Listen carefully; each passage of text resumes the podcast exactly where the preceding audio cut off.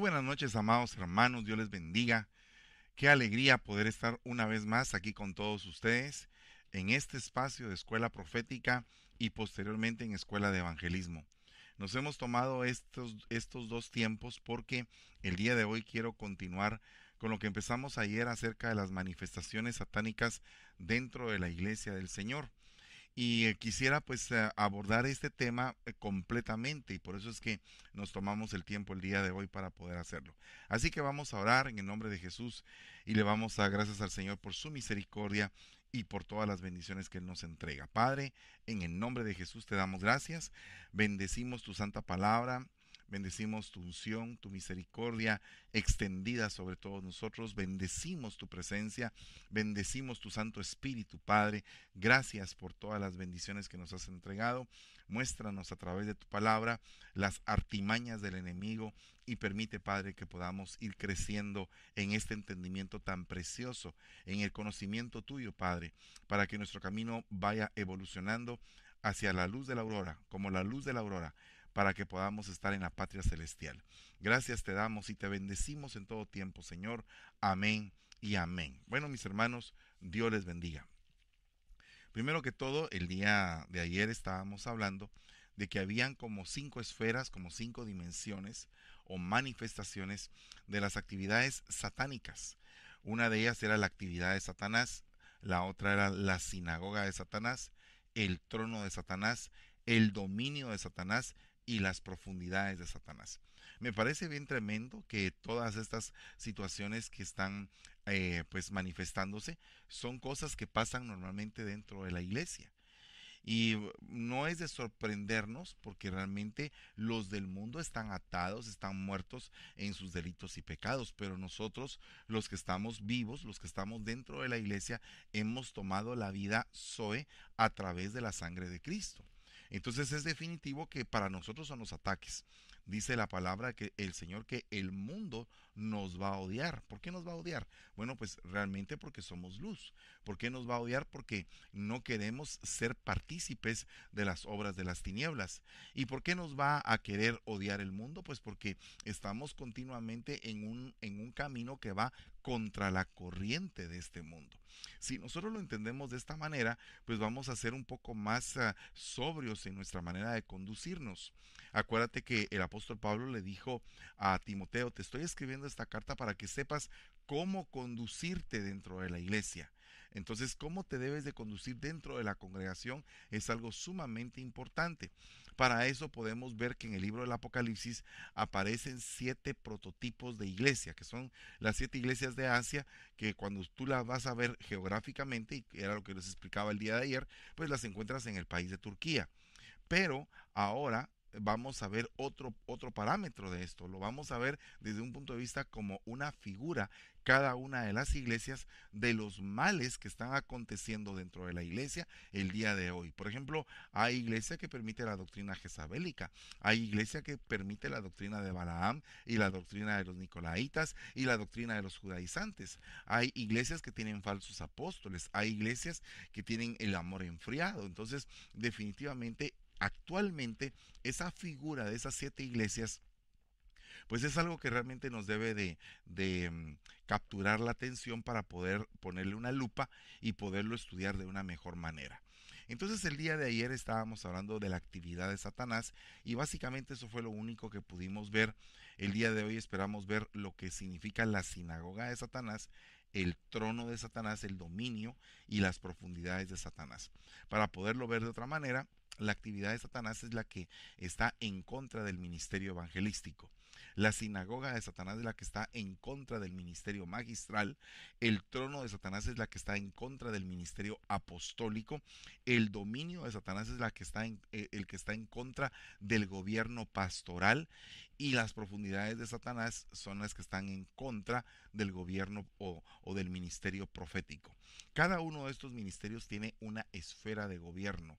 Si tú te das cuenta, eh, el gobierno de, eh, maestro es a través de la enseñanza, de la preparación, de la sana doctrina, de la impartición, de la profundidad de la Biblia, de la escritura, y por eso es que tanto maestros como profetas estudian las profundidades bíblicas. Solo que en un sentido de revelación, en otro sentido de enseñanza, es como se imparte. Ahora, el punto acá es bien tremendo porque cuando hablamos de la palabra sinagoga, esa palabra aparece en Apocalipsis 2.9. Yo conozco tus obras, tu tribulación y tu pobreza, pero eres rico. O sea, hay una iglesia, la de la Odisea, que ella dice que es rica. Y el Señor le dice, tú eres miserable, pobre, ciega, desnuda, digna de lástima.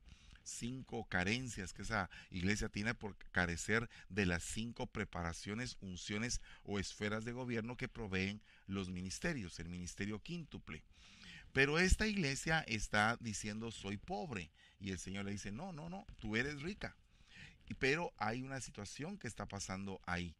La blasfemia de los que dicen ser judíos y no lo son, sino son sinagoga de Satanás. Entonces hay un movimiento judaizante que está queriendo hacer volver a la iglesia a los rigores de la ley.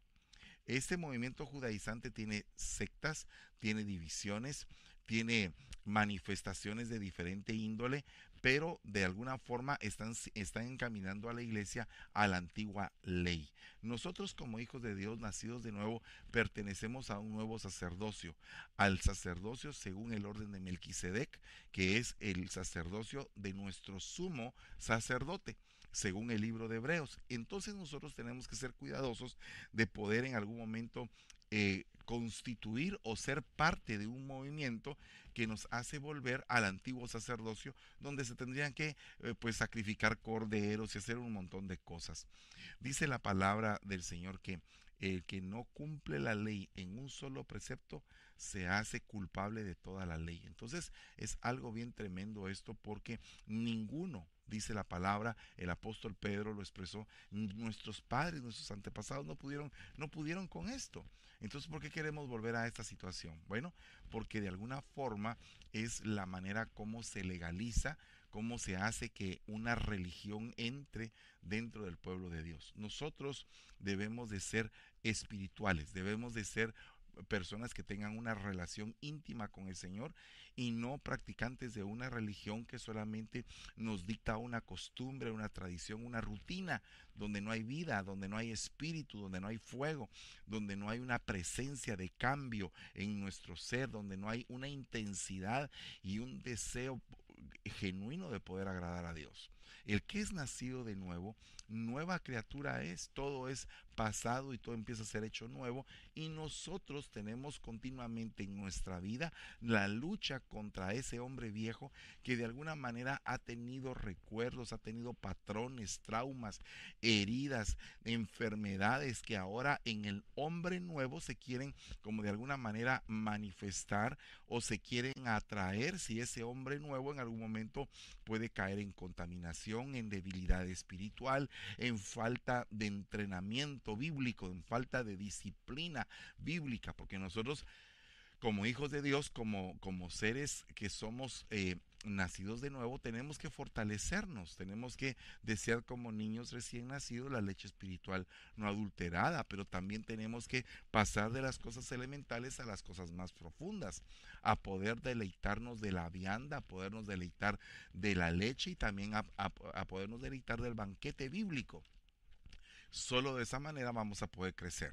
Entonces aquí hay un problema porque esta, esta iglesia se volvió una sinagoga. ¿Para qué servía la sinagoga? Bueno, era para tener una serie de un congregantes o un discipulado donde todos aprendían las escrituras. Pero ¿qué pasa con esta sinagoga? Como que se reúnen, pero para aprender las cosas que son de Satanás, porque dice sinagoga de Satanás. Entonces esa palabra sinagoga viene del griego sunagoge, que significa una asamblea de personas, una reunión. Se entiende que esto podría ser una iglesia cristiana. Interesante, que puede ser una iglesia. Aparte de eso existe otra palabra que significa congregación o reunión y esta palabra se llama episunagoge, o sea, es la misma palabra solo que se agrega un término llamado epi, como que significa completo o un estado completo o la reunión total. Ahora, estas dos palabras aparecen en diferentes versículos.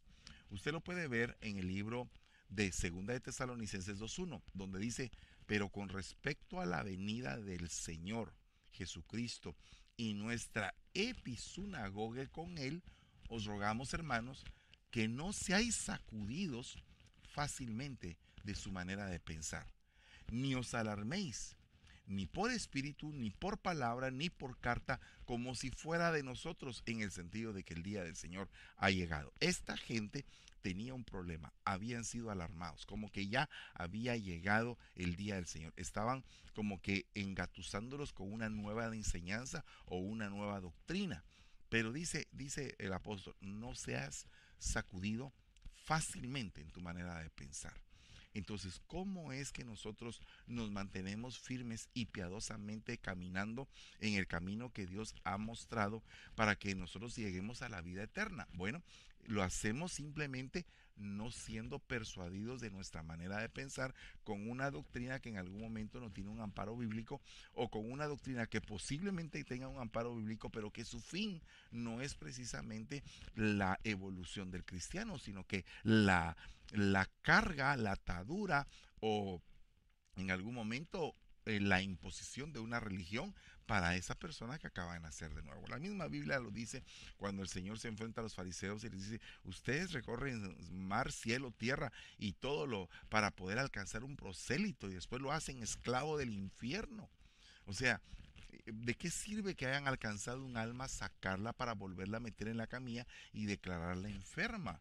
Entonces nosotros tenemos que tener un conocimiento que nos produzca vida, no muerte, un conocimiento que vaya evolucionando en nuestra vida a través de la revelación, a través de, de cómo poder ir avanzando en el conocimiento y poder amar ese conocer al santo.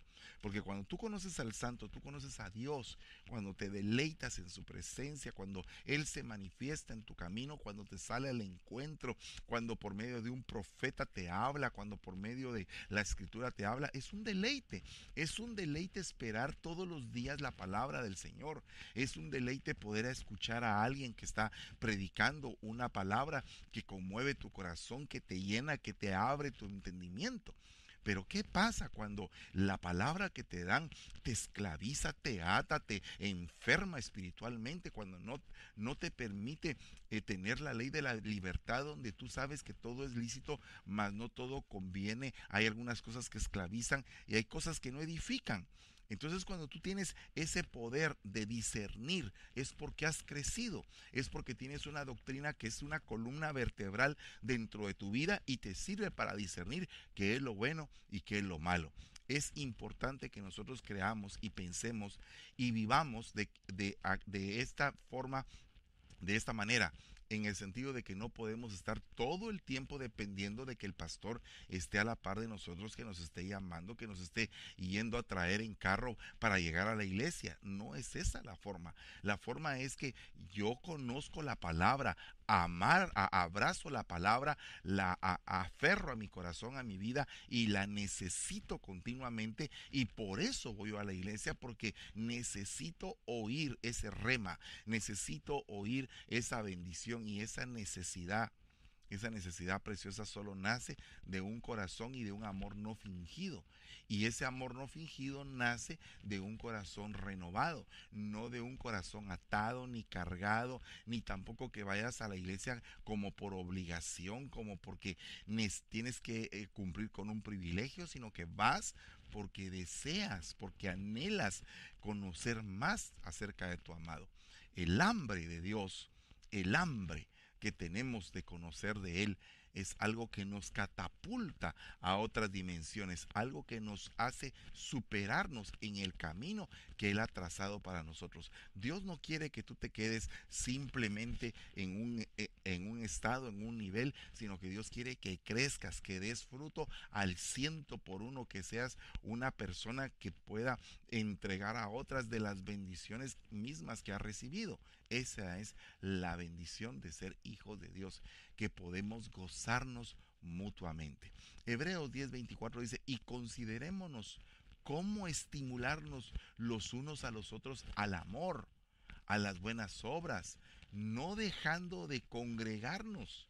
episunagoge, no dejando de congregarnos como algunos tienen por costumbre, sino exhortándonos los unos a los otros mucho más al ver que el día está cerca. Entonces, primera cosa sana es no movernos fácilmente de nuestra manera de pensar. Segunda cosa sana, estimularnos al amor los unos por los otros y también hacer buenas obras. ¿Qué significa esto? Que en la iglesia debe de haber esa palabra que te dice, mira, vamos a evangelizar, agarremos una guitarra, parémonos en tal parte, hagamos la obra de evangelista, mira, estudiemos la Biblia, estimularnos al amor los unos a los otros. Qué lindo es una congregación donde todos se estimulan, donde hay ese avivamiento. Miren, en todas las congregaciones hay gente tibia, hay gente fría, hay gente muerta. La Biblia dice claramente, tú tienes nombre de que vives, pero estás muerto. Hay gente que dice ser cristiana, pero realmente está muerta en sus delitos y pecados, o puede ser que esté muerta por la costumbre de tener un evangelio de 30 años, 40 años, 50 años de, de tradición, pero no de vida. Porque hay gente que ve el Evangelio ya como una tradición y no como una forma de vivir. Como dijo alguien eh, hace muchos años, si la unción es para cualquier actividad de la vida, el ungimiento, la habilitación de parte de Dios, el deseo de hacer bien las cosas, te bendice en todas las áreas de tu vida porque te llena, te capacita, te catapulta a otra dimensión. Marcos 1.23 dice, y aquí estaba en la sinagoga un hombre, con un espíritu inmundo. ¿En dónde estaba? En la sinagoga. ¿Qué pasaba en la sinagoga? Se oía la palabra del Señor. ¿Qué tenemos que ver contigo? Empezó a gritar el espíritu inmundo. ¿Has venido a destruirnos? Yo sé quién tú eres, el santo de Dios. Imagínate lo que le dice ese espíritu inmundo dentro de la sinagoga a Jesús. Entonces ahora, mire, estaba Jesús, estaba la palabra, estaba el hombre que estaba contaminado. Se manifestó el espíritu inmundo. ¿En dónde estaba? Dentro de la congregación. ¿Qué tenemos que entender? Que dentro de las congregaciones hay gente con espíritus inmundos. Y que en algún momento tenemos que liberarlos en el nombre de Jesús. Dice, y todos en la sinagoga se llenaron de ira cuando oyeron estas cosas. Imagínense, estaban en la iglesia y estaban llenos de ira estaban en la sinagoga llenos de ira, a tal punto que sacaron a Jesús de ahí y lo querían despeñar, lo querían tirar por un abismo, un acandilado. Entonces, definitivamente es bien tremendo que en algún momento dentro de la misma iglesia se maneje la ira, se maneje el enojo, la rabia, el rechazo, eh, el odio entre hermanos. Mire qué terrible es eso. Pero eso definitivamente está escrito de que iba a suceder.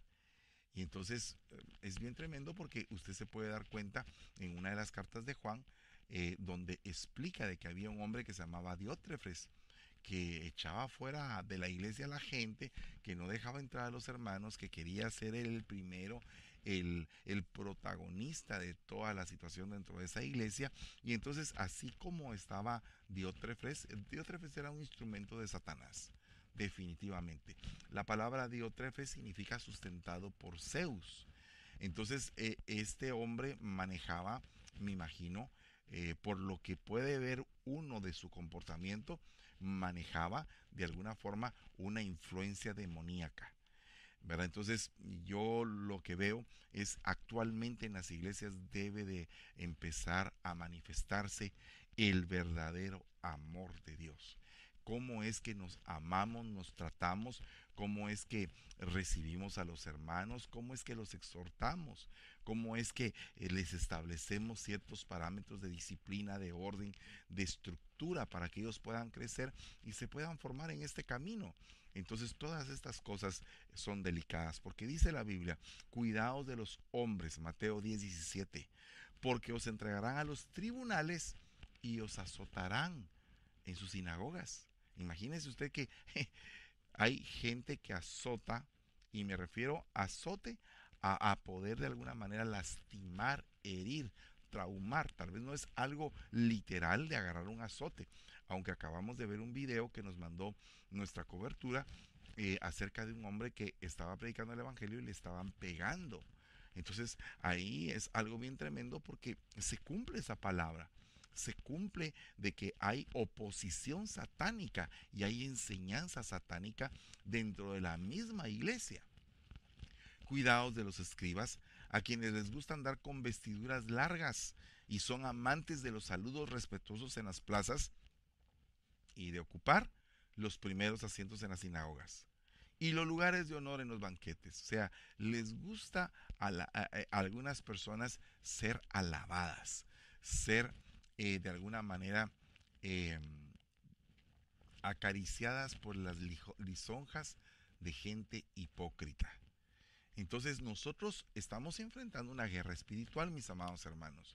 Es una de las situaciones que debemos de aprender en nuestros primeros pasos como cristianos, que estamos librando una batalla, una batalla terrible. Y el Señor le dice a esta iglesia que tiene esa sinagoga de Satanás, dice, no temas por lo que estás por sufrir.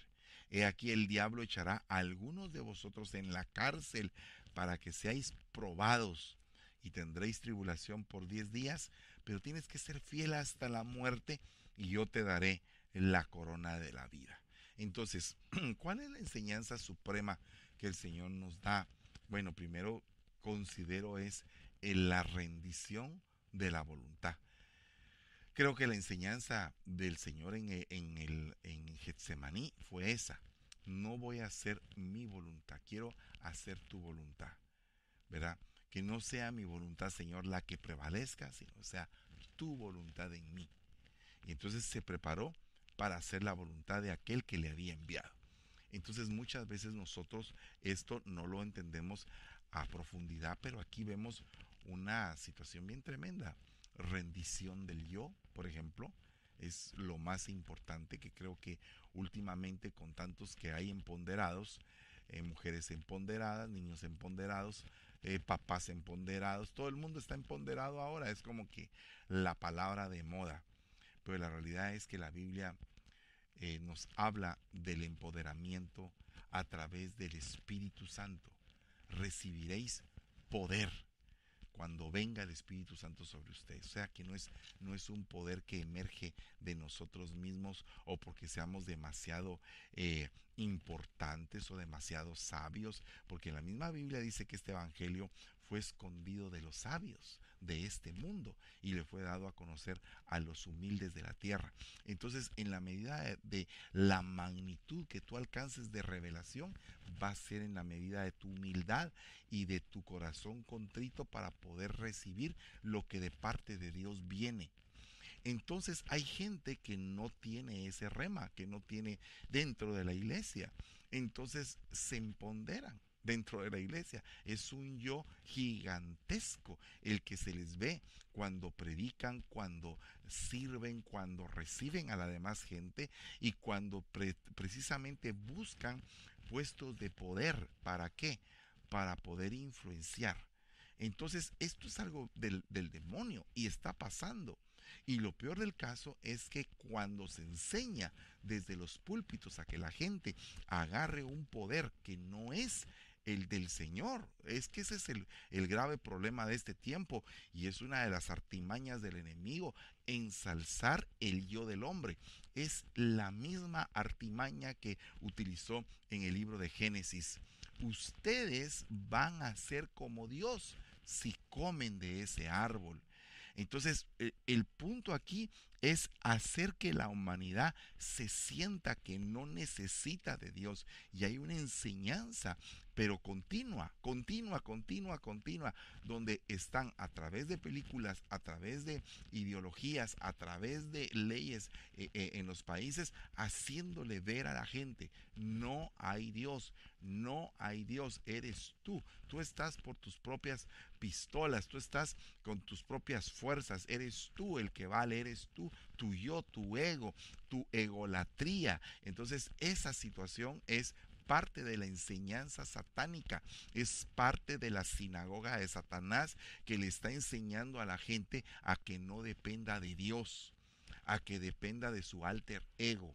Y esa es la enseñanza que está pasando en este último tiempo. Vea lo que habla acerca de la estructura de falsedad el Señor, porque dentro de la iglesia hay una estructura verídica y una estructura falsa. Una estructura verídica comandada por los Cristos, por los ungidos, por los hombres y mujeres de Dios piadosos, santos, que buscan negarse a sí mismos, que pretenden todos los días decir al Señor, perdónanos, haznos como tú, haznos semejantes a ti, prepáranos con tu sana doctrina, límpianos de todo pecado, por favor te suplicamos que seas propicio a nosotros. Ese es un grupo de personas. Y existe otro grupo de personas que es el grupo falso, que es comandado por los anticristos, los antiungidos. Acuérdate que dice la Biblia en las epístolas de Juan que de entre nosotros salieron los anticristos. No eran de nosotros, dice, pero de nosotros salieron. O sea que estaban morando, era una, una estructura paralela que estaba queriendo perjudicar desde adentro la estructura que es divina. Y ahí en esa estructura paralela es ahí están los borrachos, los mentirosos, los adúlteros, los fornicarios, los hechiceros y todos los que en algún momento cometen perversidades. ¿Y qué tenemos que hacer nosotros? Si alguna de esas perversidades nos ha alcanzado, tenemos que pedirle al Señor como le sucedió al rey David en el Salmo 51, no apartes de mí tu Santo Espíritu.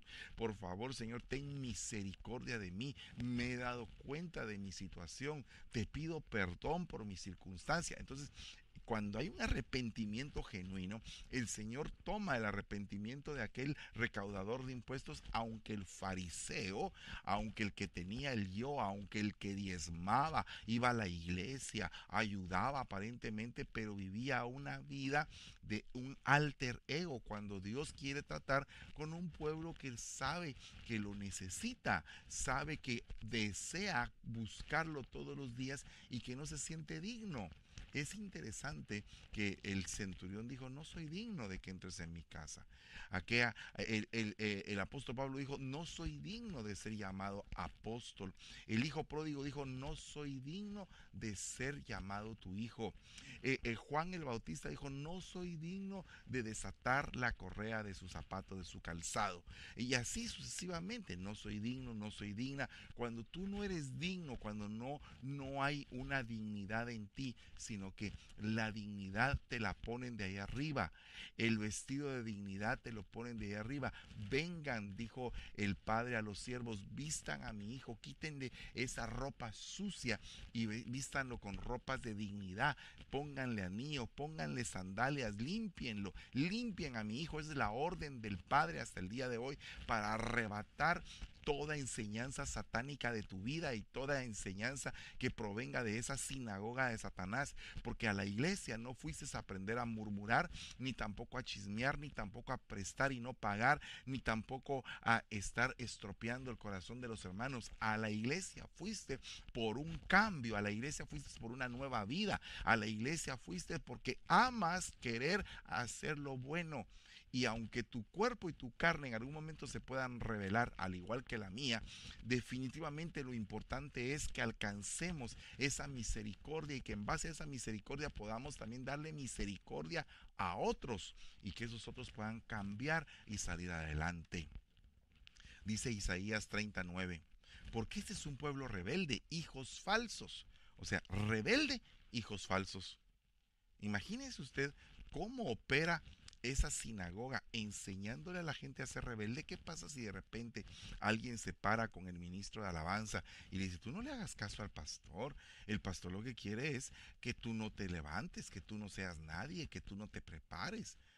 Y, entonces, ¿de dónde viene esa enseñanza? ¿Quién está enseñando ahí? ¿Será que está enseñando un hombre o una mujer de Dios? ¿O será que está enseñando Satanás? Para levantar a un pueblo rebelde, para soliviantar al pueblo. ¿Acaso no Judas vino e hizo una, un tremendo alboroto con los discípulos, con los discípulos, y les dijo ese perfume que se está derramando en el Señor, eso debió haber sido para los pobres, es demasiado dinero derramado en los pies del Señor, es demasiado para Él, y siempre en algún momento hay gente que cuestiona las finanzas, que cuestiona cómo es que se invierten las cosas en la iglesia, pero ¿por qué pasa eso? Porque en algún momento la gente piensa que a través de esa enseñanza va a poder contaminar el corazón de otros y en algún momento poder levantar una rebelión dentro de la iglesia. ¿Cuántas rebeliones se han levantado desde el tiempo de, de Moisés? Bueno, desde el tiempo de Adán. Han habido rebeliones desde el tiempo de Lot.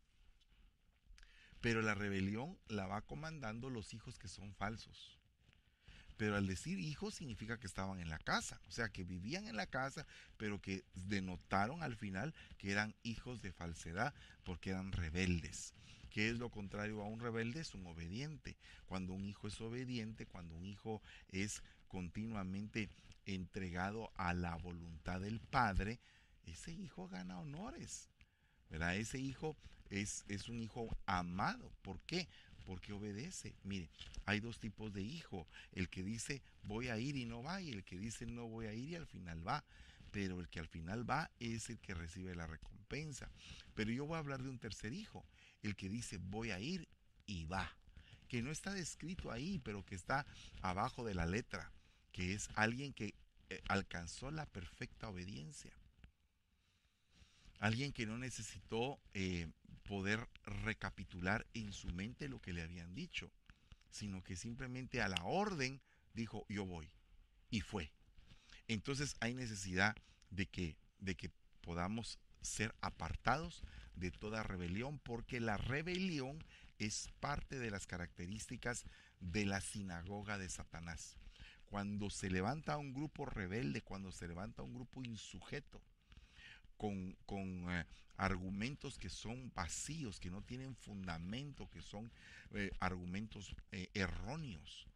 Entonces esas personas se están rebelando en contra de la autoridad establecida. Por otra parte dice, se levantarán falsos cristos y engañarán a muchos. O sea que va a haber un movimiento de una falsa unción. Y eso es algo que viene de la sinagoga de Satanás se levantarán falsas, falsas mm, enseñanzas, eh, ungimientos que son falsos, profecías que son falsas de falsos profetas. Fíjese, se presentaron testigos falsos, ¿verdad? Entonces todo esto es parte del movimiento satánico que se presenta en contra de los hijos de Dios. Dice segunda de Corintios 11:13, porque los tales son falsos apóstoles, obreros fraudulentos. Entonces, el apostolado es algo que hay que discernir en el último tiempo. Definitivamente hay que discernirlo, definitivamente. Hay, hay que poner a prueba a los que, a los que son apóstoles. ¿verdad? Hay que ponerlos a prueba. pero fíjese que es bien interesante que hay una característica. Hay los que dicen ser apóstoles y, hay, y no lo son, y hay otros que otros dijeron que eran apóstoles. Solo ahí hay una gran diferencia, porque no es que uno se reconozca a sí mismo o diga que uno es. Acuérdese que, que mm, Gamaliel lo dijo, por un tiempo se levantó un tal Teudas diciendo que era alguien. Y por un rato tuvo un movimiento, pero después el movimiento pereció. ¿Por qué? Porque no era algo de Dios. Entonces nosotros cuando verdaderamente estamos siguiendo las enseñanzas, siguiendo las reglas, obedeciendo, ese movimiento cada vez se hace más firme, se hace de Dios, nos aman, nos buscan. ¿Por qué? Porque tenemos algo de Dios que compartir no estamos pretendiendo ir a cobrar, no estamos pretendiendo ir a, a, recibir una remuneración, sino que vamos con el corazón entregado a poder hacer el servicio que Dios tiene para nosotros, que eh, delegado para poder hacer. Porque eso es otra cosa, que en el último tiempo se está levantando una enseñanza muy falsa donde la gente para siendo una mercancía de los ministros. En algún momento eh, pude escuchar yo una campaña donde decía cuántas ovejas de a mil dólares hay, cuántas de a cien, cuántas de a quinientos, cuántas de a veinte. Realmente se utilizan tantas cosas falsas, tantas cosas terribles que en algún momento nacen de una falsa enseñanza o de una enseñanza mediocre o de una enseñanza que no proviene de parte de Dios, sino que proviene del inframundo, de las tinieblas.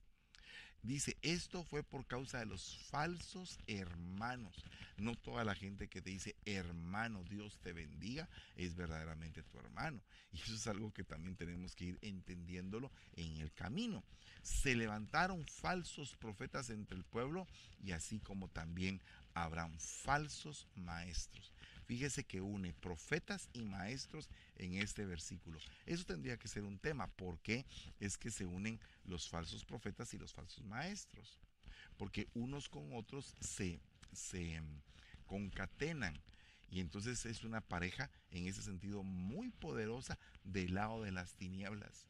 O sea, qué tremendo es que se levante un profeta y que diga algo falso y que venga un maestro y respalde lo falso que está diciendo el profeta.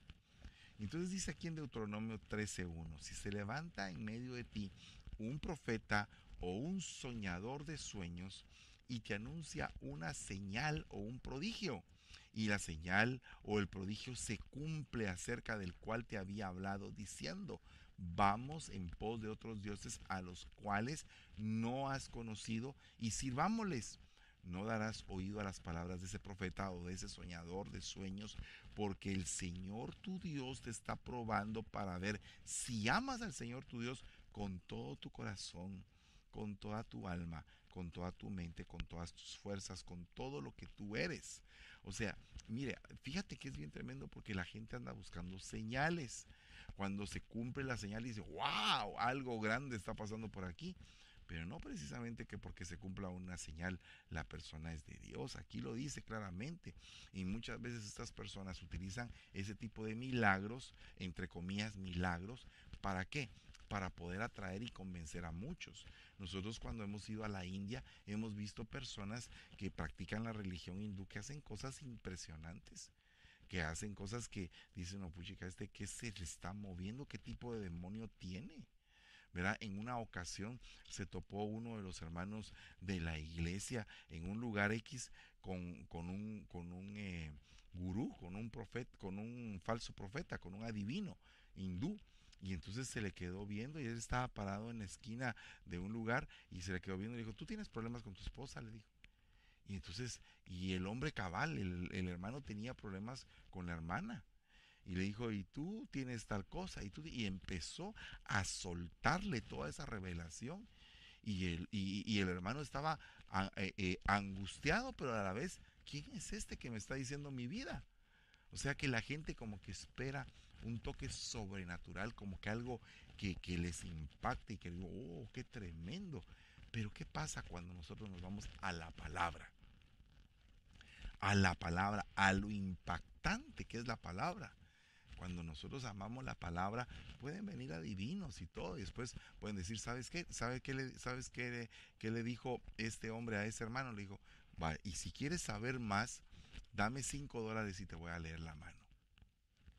Entonces aquí hay algo bien delicado, porque no porque alguien te diga lo que te está sucediendo en la vida o lo que te está pasando, esa revelación, esa, esa situación viene de parte de Dios. Acuérdate que la pitonisa, la pitonisa habló y dijo, estos son siervos de Dios. Estos son siervos de Dios.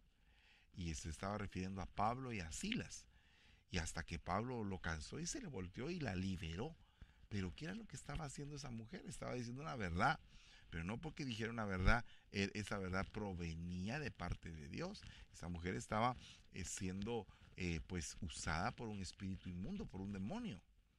Entonces nosotros tenemos que ser cuidadosos, porque no porque una hermana profetice al oído y te diga algo cierto, significa que la hermana ahora ya tiene un super valor a tal punto que escuchas más a la hermana que te profetiza que al pastor que te enseña la palabra.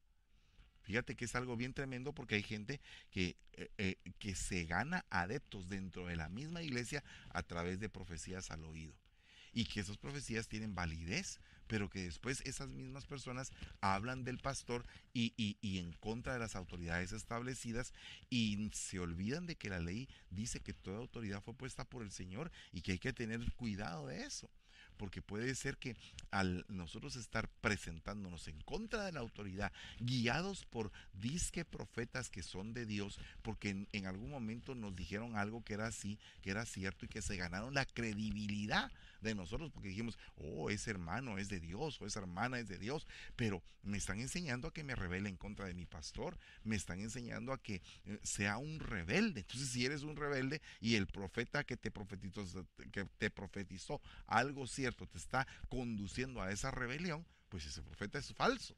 Es falso. Porque cuando tú amas al Señor tu Dios, cuando tú amas al Señor tu Dios, eres una persona obediente, eres una persona sumisa, entendida. Tus autoridades te aman, te bendicen porque eres fiel, porque estás atento a la voz de tu pastor, porque eres una oveja. Entonces el problema que hay muchas veces en esto de la enseñanza satánica dentro de las iglesias es que la gente se deja ir por las señales y no por la palabra. Y a la palabra la siguen las señales, no las señales eh, son seguidas por la palabra. Es totalmente falso eso. A la palabra la siguen las señales. Pero si en algún momento no hubiera señales, pero hay palabra y la palabra está sustentada por la, por la Biblia, por la palabra profética más segura, gloria a Dios, porque entonces es algo que viene de parte del Señor. Por otra parte, dice, así puesto que eres tibio y no frío ni caliente, te vomitaré de mi boca. Las personas que viven en este estado las personas que viven en, este, en esta situación de la enseñanza satánica dentro de la iglesia son personas regularmente tibias. Son personas que van, pero que no se comprometen, que no siguen, ni se involucran, ni son intensas, sino que son así como tibias, como estoy aquí, hermano, vengo aquí para apoyarlo, hermano, para que la iglesia no se vea vacía. No, no funciona de esa manera, de ninguna forma funciona así si la iglesia no la llena la eh, no la llena el hermanito que es influyente la iglesia es el rebaño del Señor y el rebaño del Señor es conducido por el príncipe de los pastores y por los pastores que él ha delegado. Y entonces a veces la gente no comprende de por qué es que se va gente de la iglesia. Y dice, ay hermano, estamos desanimados. ¿Y por qué están desanimados, hermano? Porque se ha ido gente de la iglesia. Ah, ¿qué te están diciendo? Que ellos son los próximos en irse. En lugar de que cuando se va gente de la iglesia, entiéndase que puede ser porque haya una separación, una poda de lo que no funciona, de lo que no sirve y que ese árbol va a volver a crecer y va a ser frondoso y hermoso y va a dar fruto abundante. Pero para eso tiene que pasar una poda. Porque muchas veces por dejar las hojitas o los frutos que son podridos, se terminan de podrir los demás. Entonces hay gente que en la iglesia está en un plan de rebelión, en un plan de oposición a la enseñanza que se les da, en un plan de insujeción y eso es, perdón, es sinagoga de Satanás, es una enseñanza satánica, no puede ser de Dios. Dios no quiere que haya una división, Dios quiere que haya multiplicación, Dios quiere que haya sobreabundancia que haya fruto, que haya bendición. Entonces el problema es que muchas veces nosotros no comprendemos los movimientos que se dan. Claro, hay situaciones en las cuales, pues sí, efectivamente se da una división, porque dice la Biblia, es necesario que haya herejías, divisiones, sectas. ¿Por qué? Para saber quién es aprobado y quién es reprobado. O sea que hay divisiones que se dan producto de algo que es indignante. Entonces, cuando es algo indignante y hay, y, hay una cobertura que está de alguna manera fallando o algo, pues entonces hay que, hay que preguntarse si vale la pena seguir en ese lugar. Pero, pero realmente no es para agarrar a todo el mundo y llevárselos con uno, porque entonces uno se hace caudillo y no es una oveja. Dice la palabra estas son las naciones que el Señor dejó para probar con ellas a Israel, es decir, a los que no habían experimentado ninguna de las guerras de Canaán. Esto fue solo para que las generaciones de los hijos de Israel conocieran la guerra, aquellos que antes no la habían experimentado. Los cinco príncipes de los filisteos, todos los cananeos, los sidonios y los hebeos que habitaban en el monte del Líbano, desde el monte Baal Hermón hasta, el, hasta Lebo Hamat, y eran para probar a Israel, para ver si obedecían los mandamientos del Señor que había ordenado a sus padres por medio de Moisés. Y los hijos de Israel habitaron entre los cananeos, eteos, amorreos, fereceos, heveos y jebuseos. Y tomaron para sí sus mujeres y dieron sus propias hijas a los hijos de ellos y sirvieron a sus dioses. Y los hijos de Israel hicieron lo malo ante los ojos del Señor y olvidaron al Señor su Dios y sirvieron a los Baales y a las imágenes de acera. Eran los hijos de Israel, pero entre los hijos de Israel hubo quienes entregaron a sus hijas y una mezcla horrorosa, espantosa, con lo que no se debía de mezclar. Terrible situación, terrible situación. Pero el problema es que a veces no lo discernimos. Ese es el problema, que no hemos realmente pensado en qué es lo que está sucediendo alrededor nuestro y por qué es que la hermana se dedica siempre o el hermano se dedica siempre a murmurar en contra de lo que se está haciendo dentro de la iglesia. Y siempre hay gente murmuradora, siempre hay gente chismosa, siempre hay gente que se va a levantar y que va a querer vituperar lo que se está haciendo en nombre del Señor. Siempre. Eso ha sido un patrón que el enemigo ha seguido por mucho tiempo. Entonces, em, aquí podemos ver que hay diferentes tipos de influencia demoníaca. La opresión, la obsesión, la compulsión y la posesión. Tendríamos que ver quiénes están oprimidos, porque hay que quitar todo tipo de opresión, todo tipo de carga. Hay que ver quiénes son obcecados, quiénes están obsesionados con algún tipo de idea, tentación malévola, conducción, una mala conducta, un mal hábito. ¿Quiénes están obsesionados con eso? ¿Quiénes pueden estar obsesionados con una persona? ¿Quiénes tienen compulsión? ¿Verdad? ¿Quién puede en algún momento ser controlado por el enemigo para sus propósitos? Para hacer lo que él quiere y dejar la voluntad hacia un lado de la persona, irlo atando, irlo venciendo poco a poco hasta que se llega a tener una posesión en la cual la persona puede apostatar, puede divorciarse de las cosas de Dios, puede separarse del cuerpo místico de Cristo y parar siguiendo de la iglesia. Con todo respeto, hermanos, ¿cuántos de nosotros no hemos visto gente que comenzó con nosotros y ya no están? ¿Por qué no están? ¿Por qué no siguieron? ¿Por qué no perseveraron? ¿Por qué no continuaron? Porque mire hermano, muchas veces la gente dice, ah, es que a ti te fue bien fácil. Tú te pudiste superar y levantar en la iglesia porque a ti te fue bien fácil. No, no fue fácil, pero decidimos ser consecuentes, ser persistentes y fieles con lo que estaba ocurriendo y decir, Señor, esto eh, que me está ocurriendo, ¿por qué es? ¿Por qué es que este hermano se levantó contra mí o por qué es que aquel me habló? Fíjate que David en algún momento de su vida, en un momento de fracaso, se levantó un hombre llamado Simei. Y entonces uno de sus siervos de David, que, lo, que, que, que era como su, que era su general, le dijo, ¿sabes qué? Le quiero volar la cabeza a este que está hablando de ti. Y el rey David dijo, no, no vaya a ser que ahí lo haya puesto el Señor para recordarme mis pecados. Entonces, a veces nosotros queremos actuar con nuestras propias fuerzas y eso no funciona, no tiene buen resultado. Por eso es que debemos de alejarnos. Por eso es que debemos de alejarnos y, y pedirle al Señor misericordia y entendimiento en el nombre poderoso de Jesús. Así que se nos fue el tiempo, hermanos, fue algo muy hermoso hablar acerca de esta de este tipo de ataque, la sinagoga de Satanás, las enseñanzas que vienen del lado de las tinieblas para afectar a la iglesia, para levantar un movimiento de rebelión y para establecer una estructura de falsedad dentro de la misma obra. Así que tenga cuidado.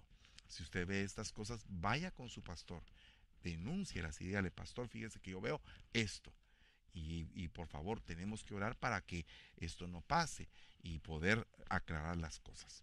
Padre, te damos gracias en el nombre maravilloso de Jesús. Te bendecimos en todo tiempo, papito amado. Gracias por todo lo que haces por nosotros. Te suplicamos, Señor, que nos auxilies y nos des la victoria en todo tiempo, Padre, contra todo tipo de influencia demoníaca o enseñanza satánica en el nombre de Jesús. Amén y amén. Dios les bendiga, hermanos, amados. Nos vemos dentro de media hora en el segundo, en la segunda parte de este tema. Que Dios les bendiga.